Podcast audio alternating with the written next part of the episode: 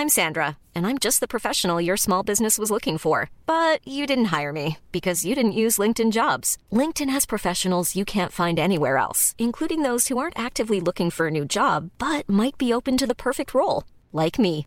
In a given month, over 70% of LinkedIn users don't visit other leading job sites. So if you're not looking on LinkedIn, you'll miss out on great candidates like Sandra. Start hiring professionals like a professional. Post your free job on linkedin.com/people today.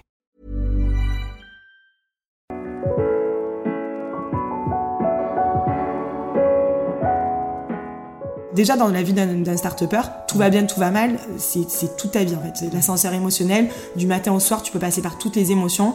Et, euh, et, dans, et dans une vente, tout ça est très accéléré. Donc en une heure, tout va bien, tout va mal, t'as un deal, t'as plus de deal, euh, la condition, euh, elle est deal breaker. T'es es vraiment dans toutes tes étapes.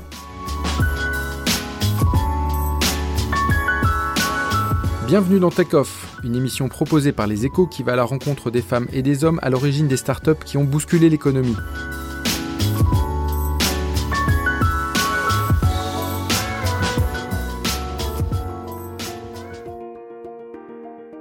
Bonjour, je suis Guillaume Brageras et ce matin je suis à Cassis, dans une maison non loin du port de Plaisance. Séverine Grégoire m'accueille chez elle quelques minutes après avoir déposé ses enfants à l'école. Malgré la revente de ces deux startups, son emploi du temps qu'elle partage entre le sud de la France et Paris reste très soutenu. Lorsqu'elle a 25 ans, Séverine Grégoire lance Mon Showroom avec sa meilleure amie. Personne ne croit vraiment alors en elle. Loin du milieu parisien de la mode, sans formation tech, elles imposent pourtant très rapidement leur marque comme l'un des sites incontournables du e-commerce français, au point de se faire racheter par le groupe Casino en 2012. Elle aurait pu s'arrêter là, profiter, voyager, s'inventer une autre vie, mais l'entrepreneuriat, qu'elle compare à un shoot d'adrénaline, la rattrape. Avec son ami, elle lance MedDoctor, une plateforme de télémédecine dont elle vient de céder la majorité des parts. Quand on s'est lancé en 2015, c'était- un peu l'inconnu en fait, euh, la télémédecine, parce que tout le monde en parlait depuis un petit moment déjà, mais c'était vraiment pas concret. Et, euh, moi, je pense que c'était vraiment le bon time to market pour euh, démarrer, parce qu'avant avant de se lancer officiellement, déjà on était parti d'un constat d'usage, et donc on se disait qu'il y avait un vrai besoin, euh, de, de- de- un vrai besoin euh, d'usage, parce que tout le monde allait chercher de l'information santé en ligne. hein, tu vois le succès euh, des forums. Et, euh, et finalement, il y avait vraiment un problème de fiabilité de l'information sur certains sites. Et ensuite, on a rencontré énormément de médecins avant de, de, de se lancer parce qu'on voulait comprendre quels étaient leurs besoins et les usages, euh, comment ça se passait dans un cabinet à l'heure actuelle. Et eux nous disaient clairement qu'ils réalisaient euh, déjà des, euh, des téléconsultations dans leur cabinet. Mais euh, ils le font, enfin, c'est pas vraiment des téléconsultations, mais ils consultent à distance puisqu'ils ont leurs clients, leurs patients par, par SMS, par mail, par téléphone. Ils sont de plus en plus contactés par leurs propres patients via, via ces moyens-là. Mais c'est pas sécurisé, ils peuvent pas monétiser. Donc en fait, avec, avec Chloé, donc avec mon associé, on s'est dit, ok, en fait, on a, on a deux usages, on a vraiment deux besoins, et on a voulu euh, faire rencontrer euh, ces deux besoins via une plateforme digitale. Alors c'est sûr qu'on sentait qu'il y avait un truc, mais après, comme c'était très régulé et très encadré, c'était un peu l'inconnu. Et c'est vrai que là, on voit en trois ans, euh, ça a juste explosé, c'est vraiment devenu le sujet actuel. Et, euh, et du coup, bah, c'est juste génial parce que ça nous a porté et ça, ça, ça porte la croissance de mes docteurs aujourd'hui. Il y a combien d'utilisateurs aujourd'hui sur la plateforme? Alors aujourd'hui, en fait, on a on déploie alors on a un business B2C puisqu'au départ on, a, on est parti en B2C sur du téléconseil médical et on a un business B2B2C qu'on déploie avec donc des assureurs et des mutuelles. Euh, et ça c'est un service de téléconsultation médicale avec la possibilité de délivrer des ordonnances à distance. Et donc sur la partie B2B, euh, aujourd'hui le service est déployé auprès de 15 millions de personnes protégées. Donc ce qui est énorme, puisqu'on a signé de très gros contrats. Et en plus, là, comme on vient de se faire racheter par le groupe, ils nous ont apporté euh, euh, une, une première partie de, leur, de leurs adhérents. Et donc d'ici l'année prochaine, on va déployer, on- notre objectif sur 2019, c'est d'atteindre les plus de 20 millions de personnes protégées euh, via le service. Après, la distinction à faire, c'est, OK, le service peut être... Enfin, on touche 15 millions de personnes. Après, maintenant, il faut qu'on déploie l'usage. Et nous, tout notre enjeu, il est là. Parce qu'aujourd'hui, comme on déploie le service avec des assureurs et des mutuelles, le problème c'est que ces assureurs et ces mutuelles doivent communiquer auprès de leurs adhérents ou de leurs bénéficiaires pour leur dire je vous offre ce service. Et nous tout l'enjeu il est là et c'est la complexité euh, du modèle parce que euh, ben voilà les assureurs, les mutuelles sont des grosses machines et donc du coup ben, nous on arrive, on tape à la porte, on dit voilà ben, on voudrait bien vous aider sur la partie com, marketing, on vous accompagne. Voilà donc euh, c'est- aujourd'hui le travail commence ici. On a déployé donc en janvier euh, de cette année, en janvier 2018, le service auprès de tous nos partenaires. Mhm. L'année dernière, c'était la phase où on a onboardé euh, tout, euh, toutes les mutuelles. Là, on déploie et maintenant l'enjeu, il est vraiment de, de transformer l'essai et vraiment de déployer l'usage. D'accord. Donc, Malgré, malgré le rachat, on y reviendra tout à l'heure. C'est pas forcément aussi évident que ça que de déployer avec les moyens de- du nouveau du nouvel actionnaire. Alors, c'est- ouais, c'est même pas. Alors, le, tu vois, le, sujet, c'est que c'est même pas une histoire de, de moyens. C'est même pas une histoire de moyens financiers, en fait, le fait de déployer. C'est vraiment euh, des, assureurs, des mutuelles. Ils ont une roadmap en com, en marketing. Ils ont plein de choses à dire à leurs bénéficiaires. Euh, et du coup, bah, nous, il faut qu'on s'insère là-dedans. Alors, la chance qu'on a, c'est qu'effectivement, c'est un sujet euh, à la mode, entre guillemets. Euh, et du coup, bon, voilà, on va avoir plus de facilité.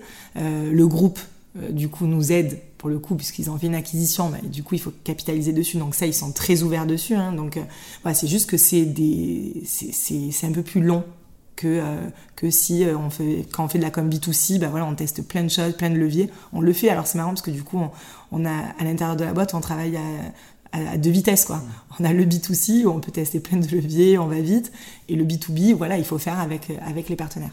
Aujourd'hui, c'est davantage des, des- des consommateurs en direct qui utilisent la plateforme? Bah, jusqu'à la fin de l'année dernière, on était euh, principalement en B2C. Euh, et là, vraiment, on commence à, à, à- à- pas à pivoter, mais voilà, avoir les deux usages qui, euh, qui commencent à, vivre à côté l'un à côté de l'autre. D'accord. Alors moi, je me demandais sur, sur est-ce que vous n'êtes pas, euh, votre associé et toi, euh, issus du monde médical euh, comment se passe la, la partie d'agrément, Oui. toute la partie légale Comment on se plonge là-dedans euh, pour, euh, pour obtenir tout ça quoi Ouais, c'est vrai que nous, du coup, on sort, on sort du digital, hein, puisqu'on avait déjà eu euh, notre première start-up. Alors, du coup, c'était dans la mode. Alors, tu vois, le médical et la mode, des fois, enfin, comme ça, a priori, ça fait pas bon ménage. Donc, quand on est arrivé, on, on- on savait que on a le, côté positif, c'était toute notre ex- notre expérience et notre expertise dans le digital, mais de notre côté, ça nous desservait vachement en fait, puisqu'on sortait pas du médical. Et c'est vrai que dans le secteur médical, les médecins parlent aux médecins. Donc du coup, dès le début, on était très consciente de ça. Sur la phase de démarrage, on s'est dit qu'on allait s'associer avec un médecin. Et euh, du coup, on a commencé à chercher. Et en fait, on s'est dit, on a vu hein, quelques médecins qui étaient qui étaient prêts à s'associer avec nous. Et on s'est dit non, en fait, c'est pas possible euh, parce que l'association, ça se fait pas. Ben, on s'est dit que l'association, c'était pas cette histoire-là. Enfin, nous, c'était pas notre histoire. On se voyait pas, même si les mecs euh, qu'on a rencontrés étaient sympas, on se voyait pas lui dire ouais, toi, tiens, t'es sympa, euh, viens avec nous.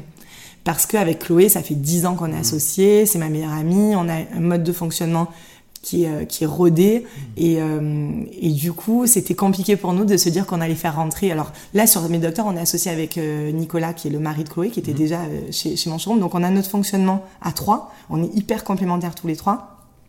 C'était compliqué de faire rentrer quelqu'un. Donc pour pallier à ça, on a créé dès le début un, un comité médical euh, de cinq médecins qui nous ont aidés sur toutes les phases euh, du, du projet et notamment sur la partie agrément et relation avec euh, avec euh, les instances ordinales où là ce sont eux qui étaient en première ligne parce que on a bien senti qu'il y avait un vrai frein, une vraie réticence à travailler avec nous parce que comme on est issu du commerce, c'était très euh, c'était très sale de faire euh, du commerce dans le médical. Voilà. Alors que nous, vraiment, ouais, c'est c'est vraiment une approche qui est très particulière. Ils ont leur déontologie qui est. Mais nous, euh, c'était l'idée. Oui, effectivement, c'est de monétiser, mais c'est vraiment d'apporter un outil aujourd'hui euh, aux médecins, parce que euh, aujourd'hui, répondre à un, patient par SMS ou par mail, normalement, ils n'ont pas le droit. La déontologie leur interdit. Les tuyaux sont pas sécurisés. Et euh, donc nous, l'idée, c'est vraiment qu'ils puissent répondre, qu'ils puissent monétiser aussi le temps qui passe, tu vois.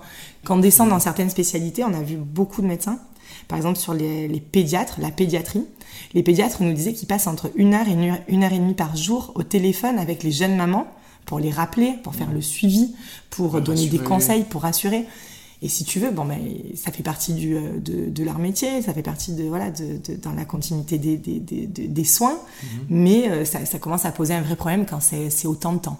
Ouais. Voilà. Et, les investisseurs euh, vous ont pas euh, poussé non plus dans cette direction de, enfin, est-ce qu'ils ont été euh, moteurs sur le fait d'encadrer cette aventure avec des médecins ou... Alors nous, on a, on a, on a levé des fonds très tôt, donc Ouais. avec avec euh, avec Partech et Omnes. Non, parce qu'en fait, on était déjà structuré quand on est allé les voir. On avait déjà le, le comité médical qui était constitué parce qu'ils nous ont aidés, même dans le cahier des charges du site, dans la façon dont on allait euh, parler médecine. Nous, on savait pas. Et du coup, nous on, on a constitué ce comité vraiment sur la phase de démarrage. Du coup, on était déjà structuré, ça les a vachement rassurés. Ils ont, ils ont, ils ont échangé avec eux pour euh, justement comprendre comment ils nous aidaient, quel était l'intérêt, quelles étaient les difficultés. Enfin voilà, c'était. ni Chloé ni toi, vous avez été en, en, en, confrontation ou en face à face avec les instances. Euh, Alors oui, on est allé la, la, première fois, nous sommes allés au Conseil de l'ordre. Et euh, c'était, c'était, c'était particulier parce que du coup, euh, ils nous ont clairement fait comprendre il m'a dit, euh, le, la personne qui s'occupe, qui est en charge de la télémédecine au Conseil de l'Ordre m'a dit, euh, vous savez, euh, Madame Grégoire, ici, c'est pas strass et paillettes. Hein. Je lui ai dit, oui, oui, j'en suis bien conscient, mais bon, ma vie n'est pas que séance photo et défilé, hein, voilà. Donc, voilà, si j'ai choisi, ben, ça c'était un vrai choix, déjà de relancer une, une, une start-up et dans la médecine, j'avais bien compris que j'allais changer d'univers, quoi. Et du coup, si tu veux, il m'a dit, vous pouvez y arriver mais la route est longue et sinueuse. Et du coup, j'en étais consciente et je me suis dit, voilà, maintenant, il, il a posé, voilà, il, fallait qu'il nous connaisse parce qu'on était les porteurs du, du, projet. Et une fois qu'il nous avait identifiés, il fallait aussi qu'il comprenne qu'on était accompagné euh, mmh. par des médecins et des médecins euh, qui ont euh, pignon sur rue, mmh. qui voilà, qui, qui, qui connaît depuis depuis longtemps. Et, euh, et du coup, voilà, maintenant, ce sont les médecins, les membres de notre comité qui, euh, qui, sont, euh, qui sont en lien avec eux. Après, sur la partie agrément, vraiment, en mhm. fait, si tu veux, c'est pas le conseil de l'ordre euh, des, des médecins qui, qui délivrent les, les, les, agréments, ce sont les ARS, les, agences régionales de santé. Là, si tu veux, c'est la partie administrative. Mhm. Donc, du coup, euh, c'est plutôt, euh, c'était plutôt moi qui, qui suis en interface avec eux, parce que là, clairement, tu as un cahier des charges voilà, s'il faut monter un dossier, euh, c'est comme si tu réponds à un gros appel d'offres en fait. Mhm. Hein, il faut euh, voilà structurer. Euh. donc tu as la partie ARS et ensuite tu as la partie CNIL mhm. où on a eu une autorisation de la CNIL. là c'était la partie la plus la plus sport puisqu'en fait ils ont mis quasiment 18 mois pour nous donner une réponse. Ah, et c'était euh, horrible. Ah, dans la vie d'une start-up, c'est oui, mortel. Exactement. Alors, tu vois, l'ARS en était très conscient, parce que moi, mon inquiétude, quand je suis allée les voir, c'était de, c'était de, c'était la longueur de, administrative de l'ARS. Et en fait, l'ARS, c'est une structure qui est, qui est vraiment organisée pour mhm. traiter déjà euh, ce type de dossier. Donc, ça allait très vite. Et on a dû attendre l'autorisation de la CNIL. Et là, je crois que j'étais dépitée. J'étais, Chloé me disait, mais bien, on y va, on attend en bas de l'immeuble tous les jours. Et, euh, et ça se passait pas comme ça. Je n'avais pas d'interlocuteur identifié et identifiable. Euh, T'appelles, euh, tu es dans une, une, espèce de file d'attente. Hmm. Et euh, du coup, il faut appeler genre cinq minutes avant euh, l'heure du d'ouverture de, de, de, du standard pour être le premier dans la file d'attente. Enfin, c'est mythique, mais du coup, c'était une vraie lourdeur. Ouais, c'est une anti-startup. Ah ouais, c'est et une fois qu'on a eu notre autorisation, donc mhm. au bout de ces 18 mois, deux mois après, ils ont changé le process et c'était juste déclaratif et ils donnaient plus d'autorisation. Et là, je me suis dit, bon, mais du coup, je trouve que c'est valorisant de dire, non, je n'ai pas juste fait une déclaration à la CNIL, j'ai obtenu l'autorisation de la CNIL. Donc ça veut dire que, voilà, on a répondu, on a une, tu vois, une fois, ils nous ont envoyé un document de 20 pages, donc avec 20 questions, il fallait euh, tout justifier sur l'utilisation des données, la façon dont on fonctionnait, enfin, c'était hyper complexe. Et, euh, mais voilà, nous l'avons fait, nous l'avons fait, j'ai mon autorisation.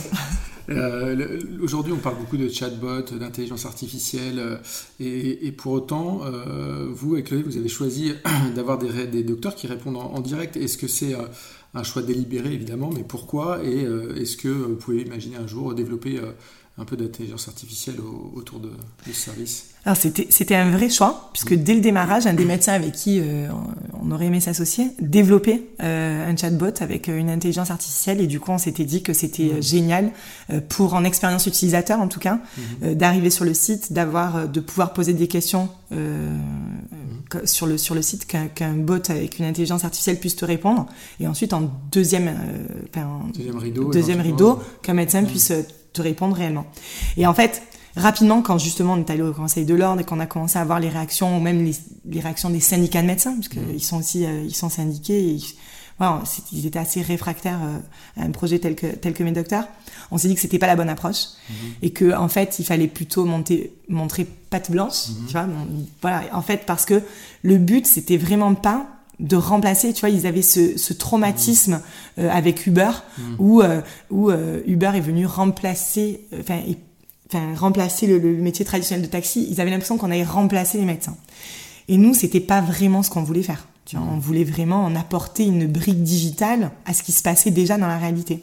Du coup, on s'est dit que c'était pas la bonne approche et on insiste sur notre communication en disant justement que ce sont des vrais médecins. Il y a une, même si la relation est digitale, c'est une relation d'homme à homme. Et voilà, donc on, a vite changé euh, de, de, de, cap sur la phase de démarrage, mais on s'intéresse quand même à, à l'intelligence artificielle. Et on voit qu'aux États-Unis, il y a certains de nos concurrents qui, euh, qui utilisent cette brique euh, d'intelligence artificielle euh, comme on voulait le faire, donc euh, sur les premières questions qui sont posées sur le site. Donc on regarde et on s'interdit pas de plugger euh, une brique d'intelligence artificielle euh, dans les mois à venir. Voilà. On, on, regarde ça en tout cas de très près. C'est très intéressant, c'est hyper bluffant euh, sur dans certains cas. c'est voilà, ça marche bien. Ça marche très bien. Et combien de médecins aujourd'hui? Aujourd'hui, on a plus, on a quasiment 350 médecins. On a des généralistes et des spécialistes. Et on essaie d'avoir de plus en plus de spécialistes parce qu'on a quand même 80% des questions qui sont posées sur le, sur le site qui portent sur des spécialités. Parce qu'aujourd'hui en France, il y a une réelle difficulté d'accès aux spécialistes. Au final, quand tu veux euh, joindre ton médecin traitant, ton médecin généraliste, c'est assez facile. Souvent, c'est euh, c'est la personne qui joue le jeu de la proximité. T'as son portable, euh, t'as le t'as les coordonnées de sa, sa secrétaire, donc c'est assez facile. Un spécialiste aujourd'hui, dans certaines spécialités, en dermato par exemple, mhm. t'as des délais de prise de rendez-vous qui s'allongent certaines zones où vraiment t'as pas de spécialistes. Donc on voit bien que la demande est là et on a un accès, on facilite l'accès à ces spécialistes-là. Et comment tu les choisis, euh, ces médecins, justement? Est-ce que c'est facile de les convaincre? Est-ce qu'il y a une typologie? Alors, plus... Euh, alors, au final, on est un peu marketplace. Hein. Enfin, on est à, on est à l'interface entre les utilisateurs et les médecins. Donc, on se disait qu'on allait avoir un sujet sur le recrutement des médecins.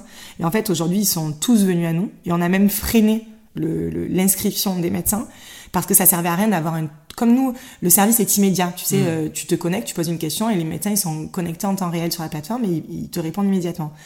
Si on avait trop de médecins inscrits sur la plateforme, on perdait en réactivité, puisque du coup aujourd'hui on n'avait pas le flux nécessaire pour nourrir mm. plus de médecins. Donc on est très vigilant à faire grossir nos deux communautés en même temps mm-hmm. pour que euh, pour que le, les médecins puissent absorber le flux question de notre communauté utilisateur. Donc du coup euh, aujourd'hui on n'a pas eu de sujet sur le recrutement des médecins. Après, il y a une phase quand même de qualification des médecins, donc ils se préinscrivent sur la plateforme. Et ensuite, euh, il y a toute la partie administrative que mon équipe gère. Et tu as la partie médicale où euh, ils s'entretiennent avec deux personnes de notre comité scientifique qui sont dédiées à l'animation de la communauté de médecins. D'accord. Donc, t'as euh, pas eu de, de, de, retour de flamme justement des syndicats de médecins Tu me le disais un peu, mais est-ce que tu te souviens avoir eu des, des, des messages un peu. Euh, Alors, il y a, y a deux catégories de. Il y a plusieurs syndicats de médecins en France. Alors, il y a certains syndicats qui sont réfractaires de base au, au principe, et il y en a d'autres au contraire qui sont, qui sont plutôt euh, pour. Mhm. Et, et euh, ça s'est très bien passé avec eux parce que justement, on leur a expliqué la façon dont on fonctionnait. Et, et aujourd'hui, ils sont rassurés parce qu'on n'est pas là pour casser le parcours de soins on n'est pas là pour remplacer les médecins. ils ont bien compris de l'utilité de l'outil digital dans leur pratique quotidienne. Donc du coup, voilà, ils voient que nous, notre intérêt, c'était vraiment de, de s'installer long terme chez les médecins et pas de voilà, c'est un outil euh, qui est ultra utile pour eux. Donc voilà, c'est ils ont bien compris qu'on était dans cette mouvance-là et ça les a plutôt rassurés. Et vous n'avez pas des relations avec le ministère de la Santé justement pour euh, est-ce qu'ils vous suivent un peu pour voir les usages euh, qui décollent? On les, on les, a vus, euh, on les a vus plusieurs fois mmh. euh, parce que si tu veux, pour faire de la télémédecine en France, nous au début on faisait du téléconseil médical et pour faire de la téléconsultation, donc c'est régi par euh, par par la loi qui mmh. encadre la télémédecine. Et en fait, il y a deux solutions en France pour pouvoir faire de la, de la téléconsultation. Soit tu contractualises avec une agence régionale de santé, donc c'est le, le, parcours qu'on a choisi. Soit il y a un programme qui est qui est qui est dicté par le ministère. Et donc, nous, on était allés les voir dans ce cadre-là. Et si tu veux, aujourd'hui, ils avaient mis en place des choses dans la téléconsultation, qui est déjà prise en charge par la sécurité sociale, en fait, mhm. mais dans le cadre d'expérimentation, uniquement sur des maladies bien spécifiques. Nous, on aurait aimé faire une expérimentation avec eux et un peu élargir. C'était très compliqué. En clair, ils nous ont un peu orienté sur les ARS parce que c'est vrai qu'aujourd'hui, ça fonctionne comme ça. Ce qui est un peu paradoxal parce que si tu veux, aujourd'hui, j'ai contractualisé avec euh, l'ARS Île-de-France. Mhm. Donc j'ai un contrat avec la RSI de France pour faire de la téléconsultation. C'est valable sur tout le territoire France. Donc tu vois cette approche d'aller voir une agence régionale de santé qui est là pour organiser les soins de façon régionale sur un outil digital où il n'y a pas de barrière ni nationale ni internationale, c'est un peu paradoxal. Mmh. Aujourd'hui ça fonctionne comme ça, donc on le suit, mais clairement je pense que ça va devoir changer. Mmh. Et euh, tu parles d'international, c'est vrai que dans, dans, ces jeunes pousses et ces pépites un peu autour de la médecine, on parle souvent de Doctolib, qui est euh, un, des, premiers aiguillons, on va dire, euh, donc qui croit à l'international très fortement. Est-ce que c'est est-ce que c'est possible pour mes docteurs? Alors c'est possible, mais pas sur du court terme, parce que nous, la, la, valeur du service, elle, elle, elle repose sur la sur la sur les médecins, mmh. d'accord? Donc aujourd'hui, déployer sur un pays francophone, mmh. j'aurais aucune difficulté. D'ailleurs, on va s'appuyer sur le groupe qui est assez euh, présent euh, en Afrique euh, du Nord, par mhm. exemple. Euh, ça, il y a aucun aucun souci. Le sujet, il vient quand on change de langue, mhm. parce que j'avais un partenaire qui m'avait demandé, oui, est-ce que tes médecins sont capables d'assurer une téléconsultation en anglais? Hein, J'ai fait un sondage auprès de, de, mes médecins. Donc j'ai 50% de mes médecins qui, qui se déclarent capables de faire une téléconsultation en anglais, mais la différence entre l'anglais touristique et l'anglais médical, il est quand même large. On parle de médecin, on parle de médecine, donc c'est des sujets qui peuvent être lourds et lourds de conséquences. Et moi, sincèrement, je me sens pas du tout de prendre cette responsabilité aujourd'hui. La seule façon dont on pourrait faire, c'est de s'appuyer sur une équipe euh, euh, de médecins euh, locaux, mhm. voilà. Et donc ça, on le, voilà, il faut qu'on identifie les partenaires qui sont capables de nous accompagner là-dedans. En tout cas, ça se fera donc par une implantation locale du service avec une équipe de médecins du pays en question. Bah, je pense que c'est la seule façon de fonctionner euh, parce que alors moi aujourd'hui je peux opérer euh, partout en France tu vois j'ai des, des expats mhm. j'ai des gens qui partent en vacances mais ce sont des Français qui vont solliciter des médecins français parce mhm. que c'est rassurant quand tu es à l'étranger d'échanger avec un médecin français mais euh, un chinois qui voudrait ou même un chinois à Paris tu vois mhm. qui veut utiliser le service moi mes médecins si j'en ai un qui parle chinois mais qui se trompe dans le vocabulaire utilisé sincèrement c'est vraiment c'est borderline là pour le coup tu vois, c'est pas comme Doctolib où c'est de la prise de rendez-vous physique. c'est pas, c'est pas la même approche. Et du coup, euh, tu as une roadmap là-dessus? Tu sais à peu près à quelle échéance euh... Clairement, c'est pas dans ma roadmap euh, de cette année. D'accord. Ce sera plutôt euh, sur du 2019-2020. Et ça pourrait être de, par de l'acquisition Soit par de l'acquisition, soit par des partenariats, soit une JV ou des partenariats assez renforcés avec par exemple des assisteurs. Euh, internationaux. Qui ont des, des, tu sais, c'est des, euh, c'est les, les, tous les tous les assureurs ont des, euh, des assisteurs internationaux qui travaillent déjà avec des médecins des médecins locaux. Donc voilà, on, on, privilégie plutôt cette approche-là. D'accord. Donc, euh, une idée sur le pays éventuellement Non, pas pour l'instant. Vraiment, pour l'instant, on est ouvert à tout. On a eu pas, on a eu déjà des approches, mais voilà, pour l'instant, c'était juste, comme c'était pas dans ma roadmap, on a vraiment euh, écarté, écarté ça pour rester focus sur sur ce qu'on doit faire. Euh, combien de temps encore tu vas, tu vas rester euh, sur Big Doctor Parce que le, le groupe Vive a pris 61% au départ. J'ai une transition de deux ans. Transition de deux ans, d'accord. Et tu penses que ça, va, ça sera suffisant pour l'amener là où tu. Mais écoute, en tout cas, moi, c'est suffisant pour, euh, pour euh, faire le job que j'ai envie de faire. Mmh. Tu vois, la raison pour laquelle euh, j'ai relancé une startup, c'est parce que j'adore les phases de lancement. Mhm. Je trouve que c'est très excitant de repartir de zéro, de, tout repenser, etc. Moi, c'est la phase sur les boîtes qui me plaît le plus. Mhm. Et euh, du coup, voilà, je me sens à l'aise. On a commencé euh, mes docteurs en 2015. Voilà, dans, dans deux ans, ben, mes docteurs sera bien déployés. Je, je, vois déjà le chemin qu'on a fait mhm. en, en, quasiment trois ans. Ça allait très vite beaucoup plus vite que chez, chez mon showroom d'ailleurs, c'est mmh. assez marrant. Et, euh, et, ouais, je pense que ce, ce sera bien. Et l'objectif, c'est quand même de, de, mettre en place toutes les synergies avec le groupe et de s'appuyer, c'est vraiment sur la puissance du groupe. On a la chance d'avoir été racheté par le, le, le, plus gros groupe mutualiste français. Euh, donc déjà, ils sont puissants en, en nombre, en nombre d'adhérents. Ils sont puissants, euh, ben voilà, à l'international, ils sont déjà présents. Et, euh, et on a plein de choses à faire parce qu'en fait, l'idée avec eux, c'est pas uniquement de déployer la téléconsultation. On a une trajectoire qu'on a définie ensemble qui, euh, qui est beaucoup plus large et qui porte sur la télémédecine, tu vois. Mmh. Aujourd'hui, euh, ils, ont, ils sont propriétaires d'établissements de soins. Donc euh, mmh. demain, on va, on déploiera aussi des solutions en téléexpertise avec ces établissements de soins. Donc on, on travaille aussi sur ces, tous ces sujets parallèles en fait. D'accord. Et tu as déjà des projets en tête? Ben, notamment voilà Donc, ça enfin, là. je veux dire pour l'après ah pour l'après mes docteurs? Ouais. non sincèrement pas pour l'instant euh, clairement je, je, me pose beaucoup de questions en ce moment ouais. euh, je, je suis pas sûre de vouloir repartir pour le coup de zéro, euh, déjà de remonter, de, de piloter moi-même une start-up. Alors soit, ben voilà, je suis, euh, je suis euh, à l'opportunité, tu vois, rencontrer des projets, je sais pas, ça je peux pas te dire si je vais rencontrer euh, un super entrepreneur qui va me proposer un projet et qui va vouloir que je vienne avec lui. En tout cas, la phase d'accompagnement des startups mm -hmm. me plaît énormément. Euh, je rencontre énormément de startups et voilà, je, je, je, je réfléchis à, à, ces formes d'accompagnement et à ce que je pourrais leur apporter. Euh, voilà. Et Pour l'instant, je suis sur ça. D'accord. Et, et euh, lorsque, lorsque tu as relancé, enfin quand tu as lancé mes docteurs, c'était juste après la vente euh, de mon showroom? Ouais. Mais tout de suite après. Genre tout de suite après? Ouais. pourtant, tu avais gagné pas mal d'argent avec, avec ton associé. Euh, on parle de 40 millions. Euh, enfin bon, après, je crois que les chiffres sont confidentiels. Confidentiels, donc euh, voilà, tu me confirmeras pas, j'imagine.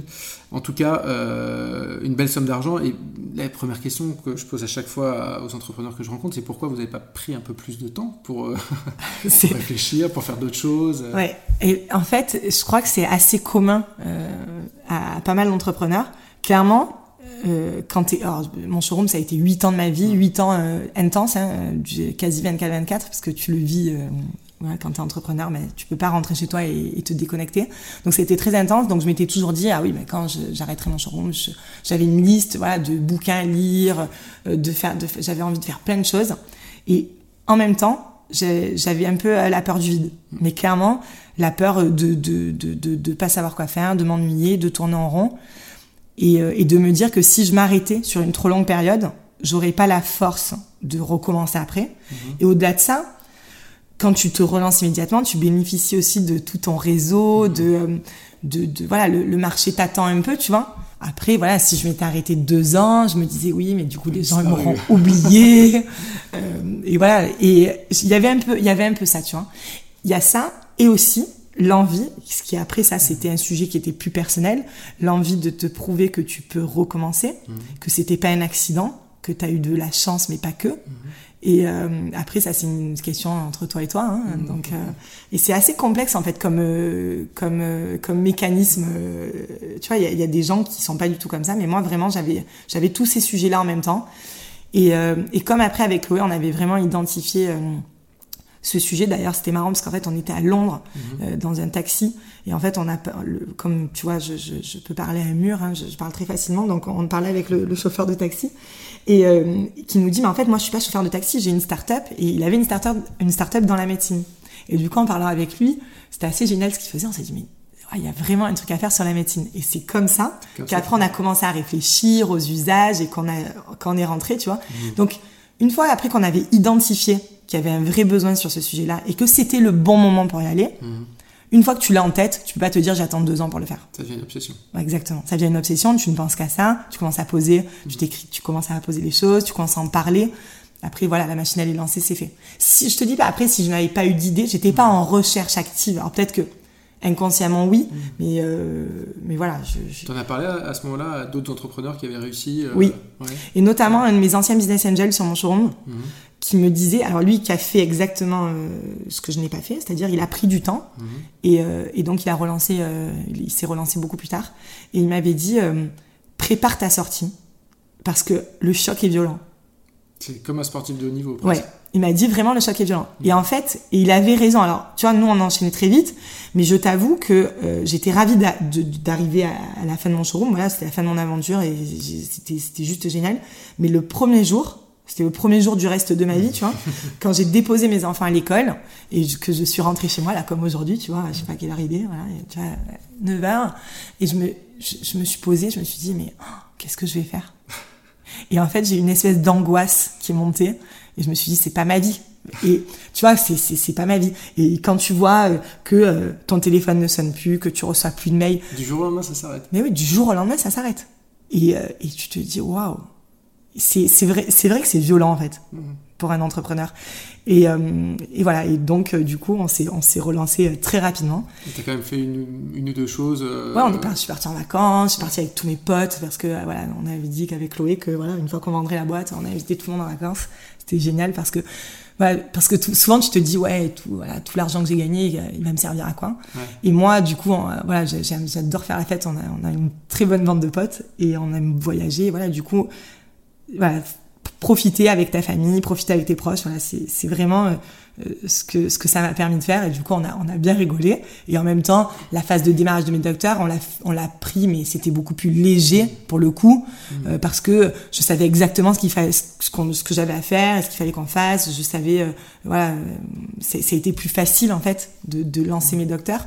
Et du coup, voilà, j'avais quand même plus de temps mmh. que sur mon showroom sur la phase de démarrage où j'avançais à l'aveugle. Hein. Je savais pas trop, tu vois, l'entrepreneuriat, j'avais jamais monté de boîte. Euh... T'avais 25 ans, J'avais 25 ans sur, sur mon showroom, voilà, du coup, mon showroom, on est parti un peu dans tous les sens. Quoi, ouais. Et, le contexte était différent aussi. Le contexte était complètement différent. C'est-à-dire qu'à 25 ans, quand tu montes mon showroom, comment te, comment te regardent les gens, tes parents, tout ça Est-ce que alors sur, le quand, moi j'étais euh, j'étais en poste, je, bossais depuis deux ans à, l'Institut Manuel Méditerranée à Marseille, qui est une association qui aide les jeunes créateurs de mode. Mhm. Donc voilà, j'étais chargée de com pour eux, c'était génial, mais mhm. je, je, je, tournais en rang euh, au bout de deux ans. Et Chloé, elle, elle, préparait une thèse sur euh, sur justement l'atmosphère des sites marchands. D'accord. Et, et du coup, moi je lui ai dit oui, j'en ai un peu marre, hein, et je voudrais ouvrir des boutiques de créateurs français à l'étranger. Ben, tu vois, je, je, me voyais bien euh, faire ça. Et elle me dit, mais si on le fait, il faut le faire sur Internet. Et à l'époque, elle étudiait vente privée. Mhm. et, euh, et, elle me dit, regarde, vente privée, finalement, ce qu'ils font, je crois pas qu'on pourrait faire mieux? et tu vois, du haut de nos 24 ans, parce que la réflexion était à 24 ans, on s'est dit, mais carrément, on peut vraiment faire mieux. Donc du coup, au début, on voulait vraiment faire euh, un concurrent de vente privée. Donc on a un peu creusé et tout. En fait, on s'est rendu compte qu'ils avaient, déjà, ils étaient très avancés. Ils faisaient très bien leur boulot. Et, et au-delà de ça, et voilà, ils avaient énormément de concurrents. Mmh. Et du coup, on s'est dit qu'au lieu de créer le xème euh, concurrent de, de, vente privée, on allait carrément prendre le contre-pied mmh. et vendre des collections en cours et pas des, des, des collections antérieures. Et, euh, et, et, franchement, voilà, donner accès à la mode des magazines euh, mmh. euh féminins, donner accès, à, apporter la mode à portée de clic, tu vois, euh, aux, aux, filles qui, euh, voilà, qui, suivent, qui suivent les magazines féminins. Et il n'y avait personne en France qui le faisait. Et donc on a été les premiers en 2006 mhm. à proposer des collections en cours des marques. Et donc mon entourage, euh, quand donc je leur ai annoncé que je démissionnais, euh, et Chloé qu'elle arrêtait sa thèse, euh, moi mon entourage, tout le monde nous a pris pour défaut. Enfin, si tu veux, t'as pas beaucoup de soutien euh, tu vois, quand tu montes une entreprise, tout le monde me dit ah bon. Alors, la ma famille, tu vois, ma, grand-mère m'a dit oh, mais là t'as un CDI, tu vois, c'est le Graal, t'as un CDI et euh, tu as monté une entreprise et en plus dans la mode avec ta meilleure amie. Mais même nos potes, tu vois, ils nous disaient euh, c'est chaud, vous allez vous disputer avec Chloé, c'est pas possible. Vous connaissez depuis combien de temps? On se connaissait déjà depuis dix ans, tu vois, on était inséparables. Elle me disait, mais c'est la plus mauvaise idée que vous ayez. Et il y a que euh, nos maris euh, qui, qui, croyaient en nous, ou qui nous ont fait croire qu'ils croyaient en nous, en tout cas. du coup, c'était nos seuls soutiens. Mais en fait, tu vois, je te dis ça avec le recul, mais sur le coup, déjà d'un, tu réfléchis pas trop, parce qu'une fois que voilà, on a, toutes les deux, on était d'accord, on avait vraiment, on était déterminés, on avait vraiment envie de, de tenter la, la chose. De toute façon, on perdait pas grand chose non plus. bon, moi, j'avais un CDI, mais j'avais pas non plus un salaire de dingue, tu vois. C'était au tout début de ma carrière. Coel, carrément, elle a arrêté sa thèse. Donc, de toute façon, euh, entre rien et rien, elle perdait rien. Hein. Et, euh, et, du coup, euh, puis on n'a pas réfléchi sans temps, quoi. On y est allé, et voilà, je te dis, au début, on a creusé sur vente privée, on a vu que ça marchait pas. Tu vois, on a, on a avancé. Ben, en fait, on avait déjà, on le savait pas, mais on avait vraiment ce fonctionnement start-up où on a itéré, pivoté et tout. À l'époque, il n'y avait pas ces mots-là. Mais non, pas du tout. pas du tout. Mais même une start-up, même nous, on savait pas que, qu'on crée une start-up. On avait envie de bosser ensemble, on avait envie de faire de la mode. Et, euh, et voilà. Et vous étiez deux femmes. Euh, ouais. Pas parisiennes, enfin pas parisiennes dans le sens pas basées à Paris, donc pas d'accès aux capitaux facilement. Euh, vous cumuliez un petit peu les. Euh, Complètement. Je dis tout le temps, on a, on a cumulé toutes les difficultés.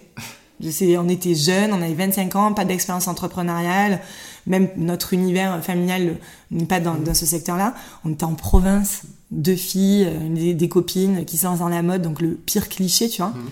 Et, euh, et c'est vrai qu'au départ, on nous prenait pas vraiment au sérieux. Tu te souviens de certains rendez-vous qui ont été un peu, euh, un peu chauds quand même Je me souviens en fait quand, donc, quand on, a, quand, quand on s'est lancé, donc on, on s'est lancé avec nos propres financements, mmh. parce que euh, voilà, on avait identifié, il nous fallait 56 000 euros à l'époque. On a lancé mon showroom avec 56 000 euros, on a vendu nos voitures, mmh.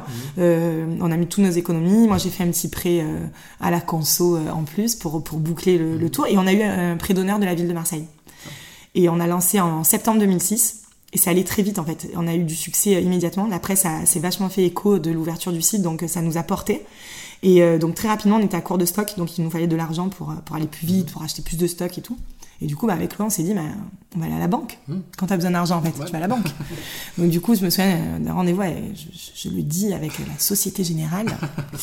euh, et le mec nous a reçus. Et si tu veux, je me souviens, il s'est mis au fond de son fauteuil, tu vois. Et, Confortable. Et il a ri il s'est mis à rire. Et il a dit, mais... parce que justement, c'était le cliché. Et il a dit, euh, ah oui, vous faites partie de ceux qui inventent des concepts. Et là, avec quand on s'est regardé, donc on a compris qu'on n'aurait jamais d'argent de la banque, parce qu'après il nous a expliqué que c'était pas son rôle de financer ce type de projet. Mm-hmm. Et, euh, et voilà, c'est vrai que ça nous a marqué, tu vois, ce coup de, il a, il a tellement ri, et on était tellement mal à l'aise en face de lui, parce qu'il nous prenait vraiment euh, tellement pas au sérieux, quoi. Tu vois, et c'était assez horrible en fait. Et, euh, et voilà, du coup, je, je me dis. le voir pour faire Ouais, des, fois, je me dis, mais en fait, voilà, ça c'est, tu vois, le, le, kiff de te dire, bah oui, mais alors, vous voyez, le concept, finalement, il, il a pas trop mal fonctionné. Et euh, donc ça, ouais, ça nous avait marqué. Mhm. Et euh, quelques semaines après, en fait, on est allé, tu vois, on était tellement externe à tout ça. Et puis, l'écosystème digital startup n'existait pas. Mhm. Il y avait une journée qui était organisée à la Chambre de commerce et d'industrie à Marseille, mhm. qui était organisée par France Angel sur les business angels. Mais moi, à l'époque, j'avais entendu parler, tu vois, de business angel, de capital risque. Pas répandu, comme mais c'était pas répandu. Et puis je pensais que c'était vraiment euh, lié à la techno. Tu vois, je pensais qu'il y avait que les boîtes qui faisaient de la R&D, qui pouvaient être financées comme ça. Et du coup, on a rencontré euh, le, Provence Business Angel, qui est donc mmh. l'association locale de, de, business angel, venait de se créer. Et donc, je, lors de cette journée-là, on rencontre le président. Et, euh, et, nous, on lui dit avec lui, voilà, on a lancé ça, ça marche bien, mais je sais pas, alors, on sait pas si vous financez ce type de projet. Et il nous a dit, mais au contraire, on cherche des projets comme les vôtres qui sortent un peu de, de ce qu'on voit. Venez nous voir. Dans les, deux semaines après, il y avait une présentation euh, chez, chez PBA. Et on est allé pitcher pour la première fois. C'était la première fois qu'on pitchait notre, notre boîte. On l'avait jamais fait, tu vois. après l'avoir lancé. Mais c'était, c'était, c'était génial, tu vois. Et du coup, on a pitché, on a pitché mon showroom. Et là, bah, du coup, il y avait pas mal de business angels qui se sont manifestés. Mhm. Et on a choisi quatre business angels. Euh, qui étaient, euh, il y en avait trois qui étaient, euh, enfin il y en avait un qui, qui avait vendu sa boîte, qui faisait de, de de la pub de la pub online qui mhm. avait revendu sa boîte pas mal et du coup qui, qui nous a accompagnés deux logisticiens mhm. donc ça c'était génial pour nous parce qu'on avait un fort sujet logistique on avait la logistique en interne à l'époque et euh, un gars qui avait un profil plus financier qui nous a qui nous a aussi accompagnés. Donc du coup pour nous c'était le Graal. Ils nous ont on a fait euh, on a ils nous ont donné 200 000 euros hmm. et, euh, et du coup ils nous ont ils nous ont aidés et ils nous ont pas mal accompagnés sur ça. Mais tu vois c'était on découvrait ce qui était un business angel en fait. Ouais. Et tu, tu, parles de logistique et c'est un peu le mythe de la Silicon Valley. Euh, des, des, startups qui se créent dans des garages, mais vous, c'est ça Vous Alors avez nous, démarré dans un garage Ah, mais nous, c'était, c'était exactement ça. Alors avec Chloé, euh, au-delà d'être copine et, et, et, associée, on habitait dans le même immeuble. Elle était au premier étage et moi au cinquième. Et, euh, et du coup, pour mettre le stock, on avait loué des box, tu sais, là où tu mets tes, le garde-meuble. Tu vois donc on avait on avait loué un box et donc le stock était là et on bossait soit chez l'une soit chez l'autre puisque comme on était dans le même immeuble c'était très pratique. Vous étiez que toutes les deux? On était que toutes les deux et donc tous les jours une sur deux on allait faire les colis pendant que l'autre on faisait tout tu vois Chloé elle faisait le service client moi je faisais la compta je me souviens que j'ai j'ai pleuré devant le j'ai pleuré vraiment au vrai sens du terme devant Ciel Compta parce que je ne comprenais rien à la comptabilité. Et donc je faisais moi-même moi-même la comptabilité, c'était horrible. Donc si tu veux, on a tout fait. Mais c'est aussi, c'est la raison pour laquelle aussi, je pense que ça s'est aussi bien passé parce que on a vraiment, voilà, on a, on a démarré. On a tout, on a fait tous les métiers et on connaissait par cœur toute la chaîne chez mon showroom. Et euh, quand on a fait euh, notre première levée de fonds, on a recruté nos premiers collaborateurs. Et je me souviens, donc mon premier collaborateur, il s'appelait euh, Johan, c'était un graphiste. Mmh. Et donc on lui a, je lui ai fait passer l'entretien chez moi dans mon appart. et après, on a, demandé au logisticien, mais écoute, en fait, donc envoyer les colis, tu vois, ça a augmenté. Et puis avant, on y allait un jour sur deux faire les colis. Puis finalement, on y allait tous les jours. Tu vois, il fallait, on lui a dit, t'as pas un petit bureau pour nous où on pourrait se mettre? Du coup, il avait une pièce qui était assez pourrie d'ailleurs. Et il nous a dit, écoute, écoutez, j'ai cette pièce, mais la condition, c'est la pièce du chat. Donc la condition, c'est que vous gardiez le chat. Et Chloé est allergique au chat. Et je, on lui a dit, ok. Donc c'était assez mythique. Donc on a aménagé cette pièce et donc on avait nos bureaux à côté du stock et c'était nos, nos, premiers bureaux. Et après on a déménagé mille fois, mais du coup c'est comme ça, c'est comme ça qu'on a commencé. Et à un moment donné, vous êtes dit, euh, il faut qu'on s'installe à Paris, c'est essentiel? Sur mon showroom jamais. Non. Sur mes docteurs, j'ai les deux bureaux. On a les bureaux, un bureau dans le sud de la France et un bureau à Paris. Sur mon chambre, on a toujours eu les bureaux euh, dans le sud de la France. Et, euh, et je pense que euh, c'est une des raisons pour lesquelles euh, mon chambre a été successful. Parce que pour mille raisons. Euh, déjà parce que monter une boîte en province, ça coûte beaucoup moins cher que de la monter à Paris. Mmh. les devs, les prix, enfin les salaires au global ne sont pas du tout les mêmes. Donc sur nos fonctions clés en plus, tu vois, mmh. sur les devs, le marketing, etc. On a pu euh, recruter euh, des gars qui avaient un profil senior, euh, qui avaient une super expérience à Paris, qui voulaient redescendre dans le sud. Voilà, tu vois, ils avaient, euh, je sais pas, t'as 35. Alors nous, à l'époque, 35 ans, c'était vieux. Alors maintenant, comme j'ai 37, je me dis qu'ils étaient jeunes. Mais à l'époque, on recrutait des mecs qui avaient 35 ans. on avait l'impression de, de, ouais, on avait une vieille équipe. Non, on était tellement jeunes que du coup, à 35 ans, ça nous paraissait vieux. Et euh, du coup, on a pu recruter, voilà, recruter des mecs entre 35 et 40, qui avaient une famille, qui avaient fait, euh, qui avaient eu leur première expérience à, à, Paris et voilà, qui se disaient, ce serait cool de redescendre dans le sud. Donc on a, on a réussi à, à récupérer des super profils qui ont fait des, des efforts sur leur salaire et euh, les, voilà, les loyers ne sont pas les mêmes.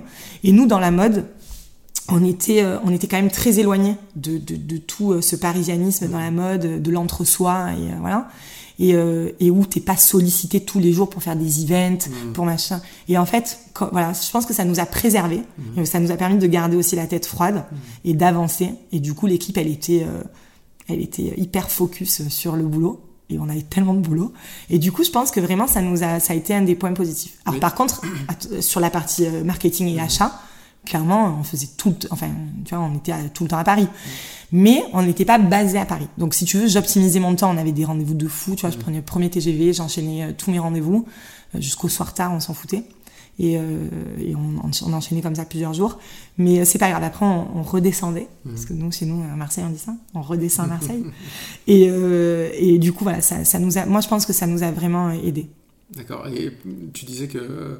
Enfin, tu disais que vous étiez pas, vous n'aviez pas du tout de profil tech. Euh, en revanche, votre boîte, euh, c'était clairement, il y avait un vrai besoin de technologie. Euh, comment tu recrutes des, des devs euh, et autres sans te planter quand quand tu n'es euh, pas du tout, du tout issu de ce milieu-là Ben, en fait, tu te plantes. mais c'est pas, pas grave, tu apprends. Euh, nous, donc euh, effectivement, avec Chloé, ben, personne, enfin, on savait pas du tout coder. Mhm. On savait ce qu'on voulait. Euh, on, on, on, avait visualisé ce qu'on voulait en produit final, tu vois. Donc on avait une, plus une approche graphique que vraiment un tech. Mhm. Du coup, il fallait qu'on recrute un tech et on n'avait pas beaucoup d'argent en plus, tu vois. Parce que pour nous, c'était plus important d'acheter du stock que de payer le site ce qui est ce qui est fou parce que sans site tu peux pas vendre mais à l'époque vraiment on voyait pas du tout l'importance de la techno et du coup bah, après on a posé des questions et en fait autour de toi tu as toujours des copains à toi mmh. qui ont des copains NG ou qui ont des copains euh, mmh. qui euh, et voilà et par connaissance du coup euh, on a trouvé un freelance mmh. qui qui bossait en fait qui bossait en agence et qui nous a fait le site à, côté un petit boulot tu vois et, et, du coup, il, a, il nous a développé notre premier site. Et là, ça a été, mais c'était une, une, une vraie aventure, puisque du coup, on était vraiment, euh, comme on voulait lancer en septembre le, site, parce que euh, dans la mode il y a une saisonnalité, mhm. donc il fallait vraiment qu'on démarre sur la saison hiver, donc 1er septembre il fallait qu'on soit ouvert. Le gars il avait, une, il avait euh, voilà, un rétro-planning qui était ultra précis. Et en fait, comme il bossait, qu'il bossait pour nous que le soir et le week-end, et un jour il nous a plus répondu. Et on voyait le, c'était horrible. Et là je me dis putain le mec il nous répond plus, comment on fait? On le harcelait. Et en fait il habitait à Toulon. Et en fait, avec Chloé, on a pris, là, d'un coup, on était tellement énervés. On a pris notre voiture, on est allé à Toulon, on est allé taper chez lui, quoi. On est allé chez lui. Je me dis, des fois, on a été un peu folle. Et en fait, oui, bah, c'était une période où il était ultra euh, chargé, donc il nous répondait plus. Et du coup, on était chez lui, je pense qu'il a dû nous prendre pour des folles. Hein. Et, euh, et du coup, on l'a forcé, tu vois. On l'a enfermé, non, c'est pas vrai. Mais pour le coup, on lui a dit, non, mais là, vraiment, on a besoin de toi. Parce que là, pour le coup, tu vois, on était ultra dépendant de lui. Mais il nous a fait, fait un prix, tu vois. Nous, le premier site de mon il m'a coûté 5000 euros. Ah, effectivement. Donc, et il faisait euh, le dev plus le graphisme. Donc c'était c'était cadeau. Donc euh, mais du coup tu vois, tu te rends compte aussi que quand c'est cadeau et que c'est un peu un fonctionnement comme ça, mm. mais du coup c'est difficile de mettre la pression, enfin d'obtenir ce que tu veux en temps, en temps voulu. Mm. Mais finalement il nous a rendu le, site en temps voulu. Mais si tu veux, il avait développé le site en ASP, donc c'était euh, sur un, sur un langage. Mais on s'est vite rendu compte que euh, on aurait du mal à recruter sur ce langage-là d'autres devs. Et du coup en fait dès qu'on a ouvert le site le 1er septembre 2006 on a entamé, on a recruté un autre dev en freelance parce que pour le coup après tu rencontres de plus en plus de gens puisque c'est ça en fait. Hein, on a rencontré 1000 personnes. On a rencontré un gars qui était ultra sérieux, qui faisait, qui avait une boîte, qui faisait ça, tu vois, c'était son job. Et en fait, il a développé euh, le, site en version PHP dès le départ. Mhm. Et au bout de, je crois, en janvier, on a switché. Donc, on a mis à la poubelle le premier site mhm. et on a switché sur une version PHP. Et on avait quand même tout le dev qui était en externe. Et le gars, il a continué à travailler en externe pendant longtemps on a recruté en interne euh, une première compétence dev, mhm. un junior, mhm. que lui, il, euh, pilotait à distance. Et, euh, et en fait, comme c'est lui qui avait conçu le site, Tu vois, finalement, il avait toute la connaissance du site. On l'a gardé pendant très longtemps en freelance, jusqu'au jour où il était quasi à temps plein pour nous. Tu vois, il travaillait 90% de son temps pour nous. Et en fait, il a monté toute l'équipe dev pour nous. Mhm. et, euh, et, un jour, il nous a dit, bon, ben voilà, vous avez votre équipe, vous avez plus besoin de moi. Il a lâché. Et donc, c'est comme ça qu'on est monté en compétences en interne, en fait. Et tu te souviens de, bugs un peu mémorables ou de moments. Euh, parce que la trajectoire, mon showroom est quand même hyper ascendante, on ne voit pas trop d'accidents majeurs. Alors, il n'y a pas eu d'accidents majeurs. Les, les, les, grosses périodes de stress euh, étaient euh, sur les périodes de soldes, mhm. tu vois, parce que du coup, tu te prenais une charge tellement énorme mhm. le matin des soldes. On faisait un fois 10 en chiffre d'affaires en quelques heures, c'était vraiment fou. Donc, déjà, je mettais une pression de dingue à mon hébergeur je pense que pareil, tu vois, tu vois, il faut être déterminé quand tu es chef d'entreprise. Et je pense que ça, c'est une de mes qualités euh, premières, parce que je peux être harcelante et déterminée. Donc euh, clairement, euh, je, je, mettais une telle pression que je pense qu'il pensait que je, qu'il jouait sa vie, tu vois, sur le sur le truc. Et un jour, donc j'avais une interview radio, je me souviens plus avec quelle radio, le jour, le matin des soldes. Donc j'intervenais très tôt. Et le, matin des soldes, tout le monde, toute l'équipe venait très tôt. Donc on avait rendez-vous à 6h du mat. Et moi, j'étais au bureau, il était 5h30. Et, et la tradition, c'est que j'apportais le petit déj. Tu on était, moi en plus, je suis très superstitieuse, donc j'ai toujours des petits rituels comme ça. On fait toujours la même chose. Je me souviens, euh, j'avais des phrases avec mon avec mon lead dev, avec euh, mon lead dev. Le, la veille des soldes, je lui disais ça va tenir? Et il fallait, et il me disait euh, ouais ça va tenir. Tu mets ta main à couper? Ouais, je vais à couper. Ok. Mais tu vois, il fallait, il fallait que j'entende en fait. Bon, et ce matin-là, donc j'avais une interview euh, radio. Et donc, euh, et donc, euh, je suis en direct à la radio, tu vois. Donc là, j'arrive, tu vois, j'allume le bureau et j'étais, j'étais à la bourre. J'allume le bureau, j'allume mon ordi. Donc pendant que j'avais l'interview au téléphone, donc j'ouvre mon ordi, je, je, me connecte. Et donc le gars, il commence à me poser des questions. Il fallait quand même que je sois focus sur sur les questions du journaliste. Et là, il me dit, il me pose la question et vous n'avez jamais connu de bug informatique Et là, je lui dis euh, non, jamais. Et en fait, j'arrive pas à me connecter à mon showroom, tu vois. Et là, je me dis merde, Internet ne marche pas au bureau. Putain, la, la loose, tu vois, le jour des sols et tout. Donc là, je sors ma clé 3G. À l'époque, à l'époque, j'avais ma clé 3G. Donc, tout en étant concentré. Et là, en fait, je me rends compte que c'est le site qui est down. Tout Internet fonctionne, mais mon showroom est down. Et il était 6h euh, moins le quart et les soldes ouvraient à 8h. Donc là, clairement, je pense que j'ai abrégé l'interview, j'étais pas bien. J'envoyais des SMS en même temps à mon directeur technique qui était sur la route en disant dépêche-toi, on est dans la merde et tout. C'était Laura. Donc là, je raccroche. J'appelle mon hébergeur. Il me dit j'ai un problème au data center. Et là, je lui dis, je veux que tu me remontes en premier, tu me remontes le site en premier. Il me dit, je te promets, tu, seras remonté. Mais j'étais en folie et il nous a remonté très vite. On a été le premier site du, du data center à être, à être remonté. Mais je me disais, et je, je, lui disais, je ne peux pas ne pas avoir de site le premier jour des soldes.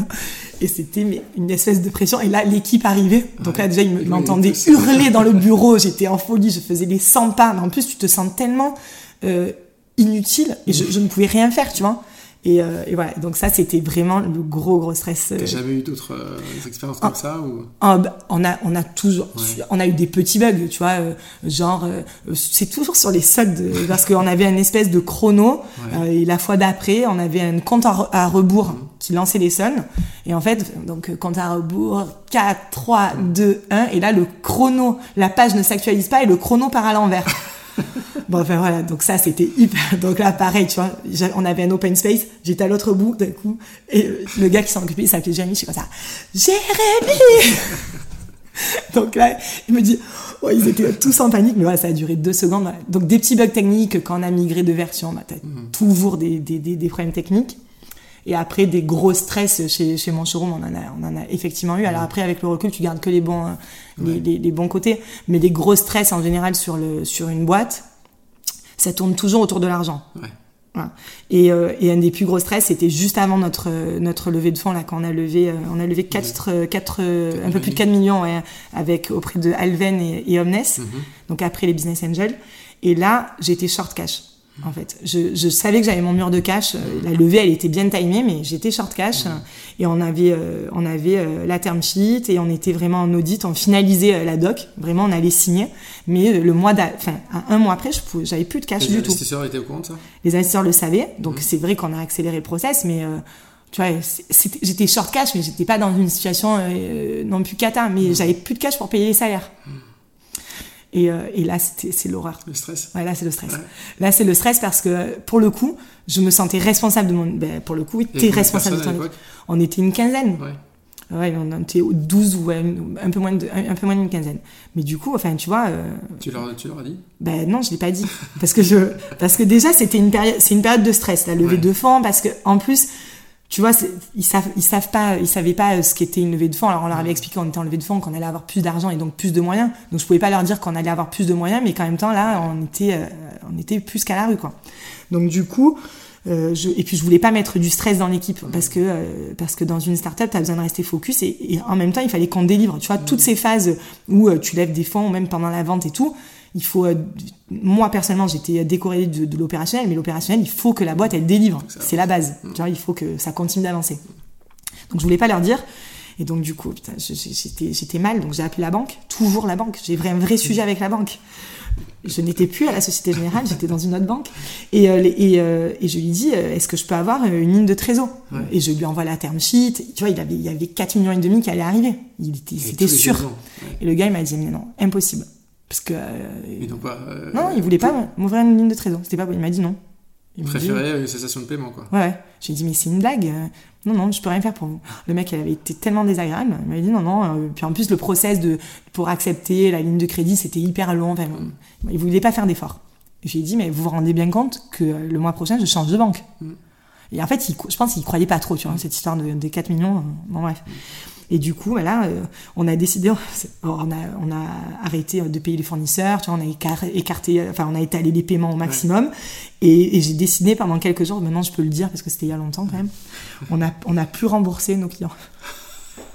Parce que il fallait que je trouve une solution court terme, tu vois. Ouais. Donc, je me disais, alors que nous, ouais, on avait des un remboursement immédiat, tu vois. Ouais. Je me dis, bon, c'est pas grave, tu vois, je peux, je peux décaler euh, une semaine, voilà. Et du coup, on a, on a, voilà, on a, en, en étalant les paiements, en reculant les remboursements, vraiment, en faisant vraiment ce qui était, excuse-moi, urgent.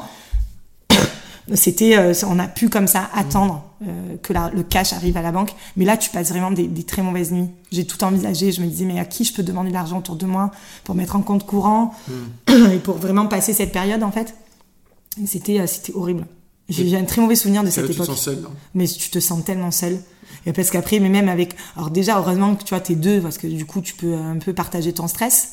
Mais euh, c'est, horrible. Mon showroom était rentable en plus à l'époque. Mon showroom était rentable, mais le, mais le gars, il voulait rien savoir. Il a pas voulu euh, nous donner, euh, nous donner de ligne de crédit. Et c'est vrai que, comme on n'avait jamais eu de sujet de cash, et qu'on était rentable et que ça roulait, j'avais jamais négocié une ligne de crédit, tu vois, en me disant, mais peut-être qu'un jour, j'en aurais besoin. Aujourd'hui, tu t'es prévenu de ça? Ouais, tout le temps. C'est, c'est, en fait, c'était un tel traumatisme que euh, même quand on avait beaucoup de cash et euh, qu'on était rentable, enfin tout le temps, je, je demandais tout le temps et, je, et même il, il me disait et au prochain bilan on pourra faire plus et c'est, c'est systématique. Dès qu'on passait le bilan, je faisais comme ça, bon on pourrait peut-être augmenter la ligne de crédit. Je pense que je ne l'ai jamais utilisé. Voilà, j'avais euh, à, à la fin j'avais plus d'un million d'euros de, de ligne de, de trésor hein, puisque j'étais traumatisée de la ligne de trésor. Voilà, donc du coup maintenant j'espère que ça ne m'arrivera plus. Mais c'est vrai que tu vois c'est c'est là où tu te dis que Ça tient. ouais ça grand-chose, tient à pas même. grand chose.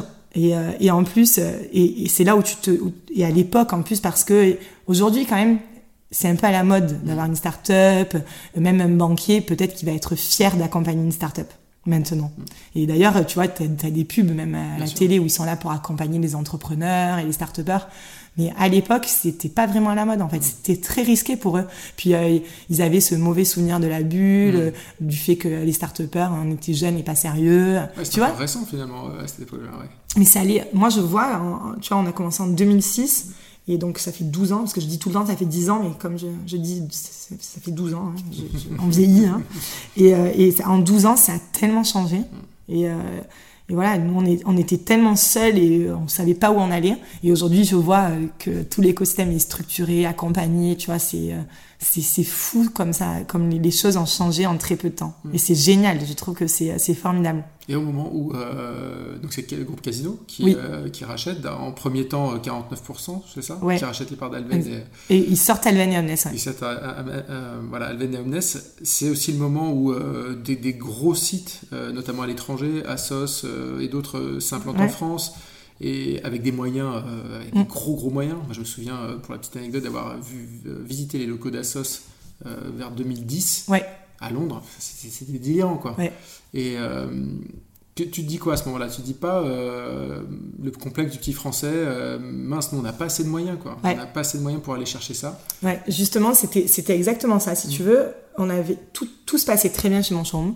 Même on a eu, on a, on, a été les premiers en France à, à, travailler sur, sur, sur le principe des collections en cours des marques. Mhm.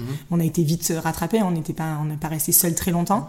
Et on a eu des gros acteurs, tu vois. Je me souviens à l'époque, il y avait euh, le groupe PPR, mhm. qui avait euh, Rush Collection, mhm. qui faisait du déstockage et qui a pivoté pour faire euh, de la collection en cours. Et du coup, nous, on se disait, putain, tu te rends compte, on va avoir PPR en face de nous, ils vont nous tuer. Après, on a eu Espace Max, qui était un gros site aussi de vente événementielle, qui a pivoté sur de la collection en cours. Pareil, à chaque fois, on se disait, waouh, on a des gros en face. Et en fait, au fur et à mesure, il y a eu beaucoup de morts sur la route. Et euh, alors peut-être que nous, on avait la prime du, du premier entrant, et en même temps, on, était très bons sur notre marché, on avait des bonnes marques, et voilà, je pense qu'on avait une très bonne exécution, donc on, on continue d'avancer. Donc si tu vois, on n'avait jamais été trop gêné par la concurrence, et euh, parce que c'était de la concurrence française. Mmh. Et après, quand d'un coup on s'est dit, waouh, il y a des gros acteurs étrangers, Asos, pareil, tu vois, Asos, en plus, on l'avait en ligne de mire dès le début, puisqu'on s'était inspiré d'eux mmh. pour, euh, pour ouvrir mon chambre. Quand on a ouvert, ils étaient déjà très gros. Euh, nous aussi, on était allés visiter leurs locaux, puisque euh, sur la phase de démarrage, en fait, j'avais euh, j'avais écrit à, au, CEO d'Assos à l'époque ah en lui disant qu'on était souvent sur Londres et que je serais ravie de le rencontrer pour pouvoir échanger. Tu vois, comme quoi. Non, lui disait encore, lui disant on veut faire la même chose, mais. mais oui, mais en fait, si tu veux, moi, on a toujours fonctionné comme ça. En fait, avec lui, on a rencontré beaucoup de monde mhm. et on se trouvait que, tu vois, dans l'échange, on apprenait beaucoup. Mhm. Et, et, et Assos, pour nous, c'était c'était notre modèle, c'était le Graal. Et je me suis dit, écoute, de toute façon, ça ne coûte rien de le contacter. Au pire, il nous dit non, et au mieux, il nous reçoit, et ce sera génial. Et, euh, et en fait, je lui ai envoyé un mail, et il m'a répondu immédiatement en me disant euh, euh salut Séverine euh, il, m'a dit la prochaine fois que tu es à Londres passe me voir avec plaisir je te recevrai et du coup avec Chloé nous voilà débarqués à Londres au siège d'Assos à la pêche aux infos, tu vois. Et, euh, et, le gars, il a été génial. Et, ce qui, c'est ça qui est bien aussi dans notre écosystème. Parce qu'en fait, tu te rends compte que tes aînés, mm. ils sont vachement dans le partage, en fait. Mm. Alors, des fois, t'oses pas. Tu vois, tu te dis, mais jamais je... Tu. Oui, tu te dis, je peux pas appeler le, le CEO d'Assos. Il va me prendre pour une folle. J'ai fait pareil avec Jacques-Antoine Grandjean, tu vois. Et, euh, et je me dis, jamais le mec, il va prendre 5 minutes pour te répondre. Et en fait, oui, je les ai tous rencontrés mhm. et j'ai beaucoup appris. Et euh, en fait, dans notre écosystème, on échange beaucoup euh, entre nous. Mhm. Et euh, je trouve que c'est ça qui est assez génial. Et tu te souviens de, de petits conseils qu'il t'aurait donné ou, au contraire de, de désencouragement? Non, mais ce qui est non, mais par contre, ce qui était très encourageant pour le coup, à chaque fois, par exemple, alors je, je parle d'Assos parce que c'était vraiment significatif, ou vente privée parce que pareil, tu vois, c'était euh, pour moi ce que, ce que voilà, ce que ce qu'a ce fait euh, Jacques Antoine, c'est juste euh, mm. énorme. Et à chaque fois, ils nous ont dit qu'ils nous avaient identifiés sur le marché français. Tu vois, Assos, on venait à peine de se lancer, ça faisait quelques mois qu'on existait. Il nous a dit oui, on a regardé, vraiment, c'est bien ce que vous faites, hein, bravo. Waouh ok, le mec, il nous connaît, il sait ce qu'on fait. Et, euh, et pour, euh, pour vente privée, pareil. Quand ils nous ont dit, euh, c'est génial, bravo. Enfin, tu vois, du coup, c'est hyper encourageant. Du coup, tu te dis, waouh, t'avances et ça t'encourage. Et après, c'est des, bon, c'est des conseils plus opérationnels, puis c'est de l'échange. voilà, tu vois, à SOS, ce qui était bien, c'est qu'on a vu fonctionner leur, leur studio photo. Euh, et pour nous, c'était un vrai sujet. Donc voilà, après, tu peux, tu te dis, ah ouais, tu te souviens quand on était chez Assos, on a vu, ils faisaient comme ça, hop, et du coup, tu peux, tu peux mettre en place certains trucs. Après, ils vont pas te révéler euh, les clés du succès, mais quand même, c'est, euh, c'est sympa. Mais même, tu vois, sur le déploiement international, on a discuté avec eux. Donc du coup, tout ça pour dire que Assos, on les, voilà, on les avait bien identifiés quand on savait qu'ils étaient très puissants. Mhm. Et euh, quand on les a vus arriver en France, là, on savait que c'était sérieux, c'était, c'était pas pour rigoler. Zalando, pareil. Ils arrivaient avec des moyens marketing tellement fou. Mm. Et nous, notre logique a été toujours d'être rentable. Donc, si tu mm. veux, en, communication, en marketing, on voulait, on travaillait euh, vraiment sur des actions avec un retour sur investissement immédiat. On, on faisait pas beaucoup d'images, tu vois, il fallait qu'il y ait du résultat, il fallait que ça nous apporte du chiffre d'affaires immédiatement. Et, lui, et eux, ils dépensaient tellement d'argent en, en, télé, enfin, en radio, tu, tu n'entendais que. Et là, on s'est dit, ok, écoute, là, on est, on est passé à une autre étape mm-hmm. du développement de la boîte. Donc si on veut vraiment euh, jouer euh, dans la cour des grands et jouer euh, sur le plan international, il nous faut plus d'argent pour le coup et sortir un peu de cette logique de gestion de la boîte. Excuse-moi.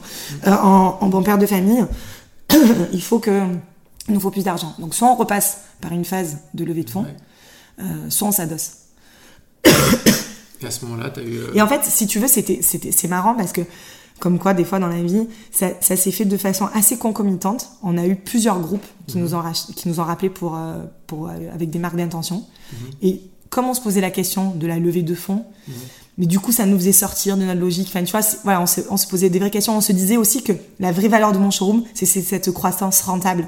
Il y avait très peu d'acteurs du e-commerce qui gagnaient de l'argent. Ouais. Je pense d'ailleurs qu'on était euh, les seuls À cette taille-là. à- ouais. de cette taille-là à gagner de l'argent.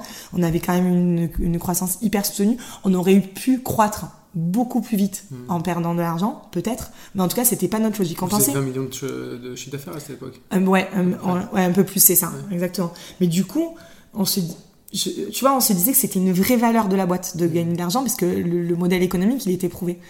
Et, euh, et du coup, comme on a eu plusieurs, euh, plusieurs marques d'intérêt, on s'est dit, ok, mais en fait, c'est peut-être le moment de, de, de- d'ouvrir le, le sujet. Et on a, voilà, on a échangé avec ces groupes-là. Il y avait le groupe Casino. Et en fait, ce qui nous a vraiment intéressé euh, dans, dans, dans ce que, dans le projet qu'apportait le groupe, c'était le fait qu'ils étaient propriétaires de ces discounts. Mhm.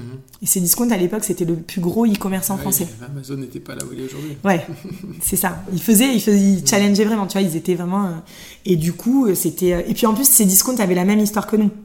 C'était euh, les frères Charles qui s'étaient adossés au groupe, qui avaient. Voilà. Pour nous, l'histoire, elle était, euh, elle, était assez belle, et on voyait bien les synergies, euh, toutes les synergies back office qu'on pouvait activer avec le groupe pour faire grossir mon champ. Et voilà. Et du coup, ça s'est fait comme ça. Ça s'est hyper bien passé avec les Et équipes le fait de pouvoir sortir aussi euh, Chloé et toi, c'était euh, enfin de, de pouvoir euh, cacher, comme on dit. Ah, effectivement, de- ça faisait partie de, de l'histoire. C'est-à-dire, c'était soit on repartait sur une, une phase de levée Mm. et bah, l'histoire elle était plus, un peu plus longue, soit là, effectivement, on faisait du cash out et, on, et on monétisait tout, tout ce qu'on avait pu mettre dans cette boîte. Et, et du coup, c'était. Et c'était, là, pareil, à ce moment de ce choix, est-ce que tu as des personnes qui t'ont aidé ou c'est vraiment un choix tu fais seul euh, Alors nous, on, a, on avait pris une banque d'affaires euh, qui nous accompagne dans le Ouais. process, qui nous, euh, alors ça, ça, elle nous a aidé opérationnellement, Mhm. on va dire, enfin, voilà, dans, dans, dans le process. Et après, si tu veux, dans, le- dans, dans, dans notre écosystème, comme on a rencontré beaucoup de gens, bah forcément après tu te fais ton réseau. Et moi, il y a vraiment deux, deux, deux potes à moi. Maintenant, je dis c'est. En plus, non, j'ai une de mes meilleures amies qui s'est mariée avec avec un gars qui avait monté plusieurs entreprises qui avait pu monter plusieurs startups. Donc, connaissait vraiment le, le même parcours que, que, que nous. Je peux le dire, hein, c'est Emmanuel Guyot, donc, Ouais. euh, qui, a, qui a fondé euh, plusieurs startups, dont Digitic. Ouais. Et du coup, euh, Emmanuel, il a eu ce rôle de mentor Mhm. tout au long de, de, de, de mon parcours.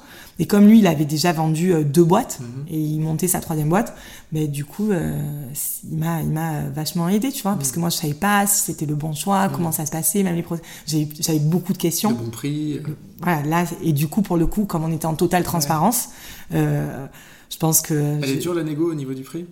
Ouais, elle est dure parce que déjà, tu sais pas où est le juste prix. Ouais. Euh, alors, il y a eu. euh, ouais, elle est très dure. Parce que. non, elle est très très dure, c'est vrai, parce que. Bah, forcément, c'est vraiment le jeu de la négo, tu vois. Mm. Et, euh, et je me souviens, ma banque d'affaires, elle m'a dit le jour où le vendeur, il est frustré parce qu'il a l'impression de se faire avoir. Et toi, t'es frustré parce qu'aussi, il me dit on est dans le bon, on est dans le bon prix. Si les deux parties, les deux parties sont frustrées. Ouais, on est bon là, on est dans le juste. Donc, euh, donc c'était marrant.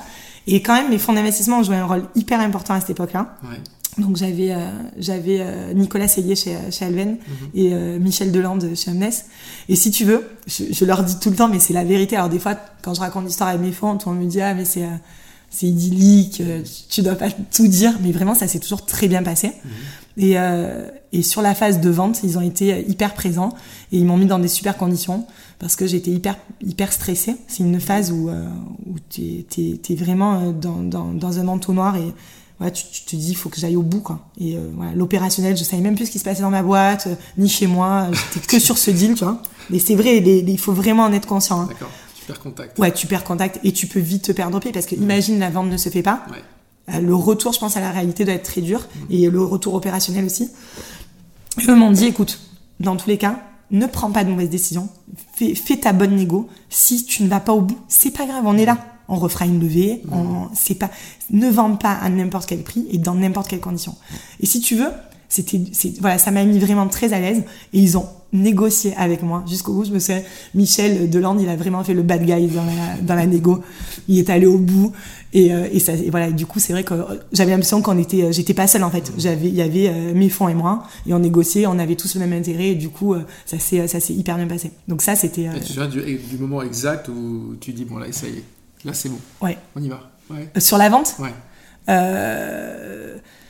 Alors sur la vente, euh, oui. Je, enfin, euh, ouais. On, en fait, on a on a rencontré plusieurs banques d'affaires et donc on a on a choisi ces transactionnaires de Rothschild qui nous a qui nous accompagnaient. Ouais, une fois en fait que tu structures tout ça et que tu fais les premiers rendez-vous, on a mené, on a on avait deux groupes qui vraiment qui voulaient nous racheter, donc on a fait les due deal avec les deux. Et ouais, une fois que t'es dans le process, tu te dis ouais ça y est en fait. Je vais vraiment vendre ma boîte, tu vois. Ça y est, c'est vraiment réel, quoi. Ouais. C'est fou. Mais après, tant que tu es pas au bout, tu te dis, euh, c'est vraiment euh, jusqu'au deux. Ça va. Dans, alors déjà dans la vie d'un start-upper, tout va bien, tout va mal, c'est toute ta vie en fait. L'ascenseur émotionnel, du matin au soir, tu peux passer par toutes les émotions. Et, euh, et, dans, et dans une vente, tout ça est très accéléré. Donc en une heure, euh, tout va bien, tout va mal, t'as un deal, t'as plus de deal, euh, la condition, euh, elle est deal breaker. T'es es vraiment dans tous tes étapes. Et euh, plusieurs fois, je me suis dit, on va pas aller au bout en fait. Ah ouais. Ouais, je me souviens, on avait négocié un jour, euh, on était chez Rothschild dans la salle de négo, on est resté jusqu'à 2h du mat. En salle de négo, c'est déjà avec le terme. Ouais, mais c'est dur. J'imagine une salle de torture. Ouais, c'est que- c'est presque ça, je te jure. Et en fait, on était tous ensemble, donc voilà, tu négocies tous les points du pacte et tout. Et en fait, euh, euh, on se, bah, à 2 heures du mat, je pense qu'il était temps qu'on s'arrête, on s'est levé. Et le lendemain matin, en fait, on est rentré. Donc j'étais avec Nicolas. euh, et euh, il m'a dit, non, mais en fait, les conditions, ça va pas, quoi. Il me dit, euh, on, rentre à Marseille. Et je, et je lui dis, ok, on rentre à Marseille. Et là, c'était horrible. Je je souviens, on était dans le TGV, et donc Casino nous appelle. Il me dit, bon, alors, rendez-vous à telle heure? On dit, non, mais nous, on est rentré à Marseille, en fait. C'est no way. On, on veut pas ces conditions. Et mais en même temps, tu le dis, mais t'es mal, tu vois. Et après, bon, les, les négos ont recommencé, mais tu vois, des fois, tu prends des décisions, mais tu sais pas si c'est la bonne décision, tu vois. C'était, c'était dur. Je me souviens, ce trajet à Paris-Marseille, il a été très long, quoi. Très, très long. Et, et une dernière question pour boucler sur ce qu'on se disait au début. euh, euh, tu me dis que voilà, tu n'as pas forcément d'idée euh, très précise sur la suite après Mm. mes docteurs. Euh, mais aussi bien que mes docteurs que mon showroom, ça partait d'un constat euh, très personnel et une expérience que vous vouliez euh, adresser avec Chloé. Est-ce qu'il y a d'autres problèmes aujourd'hui dans la vie quotidienne que tu as déjà identifiés et que tu te dis là, non, il n'y a, a- pas de solution qui fonctionne, ça pour, on, pour- on pourrait s'y attaquer? Non, là, enfin, pas, euh, il y a plein de problèmes dans la vie quotidienne, et, et- mais aujourd'hui, il y a quand même pas mal de startups qui se lancent et qui essaient de répondre à, à toutes ces questions-là. Moi, pour l'instant, j'ai pas identifié de, de, de sujets ou de problématiques sur lesquels je me dirais que je pourrais avoir une, euh, l'envie, en tout cas, d'apporter une valeur ajoutée ou de changer un, un process. Et je me pose pas vraiment la question, pour être honnête. Parce que, déjà, je suis encore euh, opérationnelle chez mes docteurs, et, euh, et je, je, je- j'ai l'impression que mes envies ont, ont changé. Euh, et j'en parlais voilà avec euh, des potes qui ont le même parcours que moi. Et euh, peut-être que c'est euh, la sagesse de l'âge qui fait ça. Mais ouais je, je sais pas si j'ai envie de, de piloter à nouveau une boîte. Tu vois c'est pas pareil. Voilà. Donc donc donc je sais pas. Parce que peut-être que c'est ouais je sais pas si c'est l'âge je, je sais pas. Mais la première boîte je me souviens ne jamais m'être posé de questions. Tu vois genre voilà, quand on s'est lancé, j'étais euh, déterminée, je, je me posais, ouais, j'avais pas de doute. Voilà, on, est, on a avancé. La deuxième, pareil, parce que j'ai quand même cette détermination. euh, c'est la raison pour laquelle je pense que je suis, je suis entrepreneur. Mais j'avais plus de doutes. Et j'avais plus de doutes sur moi en plus. Tu vois, je me Ah disais, oui, mais. Ouais, est, ce qui est marrant, alors que, tu vois, tu peux te dire, ouais, je suis plus. Alors, je suis plus forte, j'ai plus d'expérience. Et de notre côté, j'ai cette peur de l'échec qui est arrivée. C'est ça qui est fou. C'est que là. n'existait pas au début. non Pas du tout. Alors, la peur de l'échec, elle n'existait pas. Et en plus, limite, je m'en foutais. Ouais. Mais sur la deuxième, tu vois, je dis toujours que finalement, j'ai remis mon titre en jeu. Mm. Tu vois, c'était un peu cette image-là, euh, tu vois. Et, euh, et du coup, euh, je me suis encore plus challengée personnellement. Euh, et euh, cette peur de l'échec, elle est, elle est lourde psychologiquement pour moi. En tout cas, elle a été lourde à, à gérer. Et, et du coup, bah voilà, c'est vrai que que je, je, je suis j'avais peut-être quelque chose encore à me prouver à, me prouver. Et, euh, et du coup voilà je suis, hyper contente euh, sur mes docteurs euh, déjà pour l'aventure entrepreneuriale pour avoir revécu tu vois parce que t'as- t'es un peu en recherche de ça. Mm. C'est un peu comme une drogue, tu vois. Et l'adrénaline, vraiment Ouais, cette adrénaline, ce- le, le fait de vivre à, à 10 000 à l'heure, le fait de remonter une équipe, de refédérer toute une équipe autour de toi, de sentir les gens qui portent le projet avec toi, c'est assez fort en fait ce ce que- ce qu'on vit euh, avec avec son équipe. Bah, donc du coup, je suis ravie d'avoir euh, vécu ça à nouveau, d'avoir vécu en accéléré euh, la, phase de levée, la phase de vente et l'accompagnement. Voilà. Du coup, je, je sais pas, je me dis que c'est cool et que maintenant j'ai je suis je suis plus euh, dans l'échange et dans la transmission, tu vois. Voilà. Je me dis euh, tout ce que les gens m'ont apporté, ben je je- peut-être et je sais pas, mais il y a vraiment euh, en toute modestie peut-être que je peux apporter aussi euh, euh, mon expérience à, à d'autres start-upers et euh, là je vois j'accompagne quelques start-up et tu vois sur les phases de levée ben ils font ils font ce que j'ai fait avec Emmanuel à l'harceler euh, à le harceler en lui posant mille questions euh, sur euh, sur les sur les conditions du deal. Et je pense que que tu as toujours besoin en fait d'avoir cet avis extérieur parce que du coup quand tu prends un avis extérieur il est froid. Il est tu vois il y a y a pas d'affect. Du coup, je pense que des fois, tu es plus juste, alors que quand tu es dans l'affect, voilà, tu es, un peu faussé. Donc, du coup, je pense que c'est important aussi. Donc, on verra. Je, je- voilà. Mais peut-être que je- j'espère hein, me lever un jour, me dire, mais oui, bien sûr, mais ça, personne personne n'y a pensé, ou je peux le faire différemment et, et apporter euh, quelque chose. Peut-être que ça me reprendra et je serai ravie. Hein, voilà. Ok, histoire à suivre donc. Histoire à suivre. Merci beaucoup Séverine. Merci, Guillaume. Vous venez d'écouter Take Off. Un très grand merci. Pour nous suivre et ne rater aucun épisode, je vous invite à vous abonner via votre plateforme de podcast préférée. Et si vous aimez les belles histoires, allez écouter Sillage, le podcast enregistré par ma consoeur Déborah Loy. Elle y reçoit cette semaine Simon Dola, un jeune start qui a dû faire face à un déréférencement de son application sur l'App Store.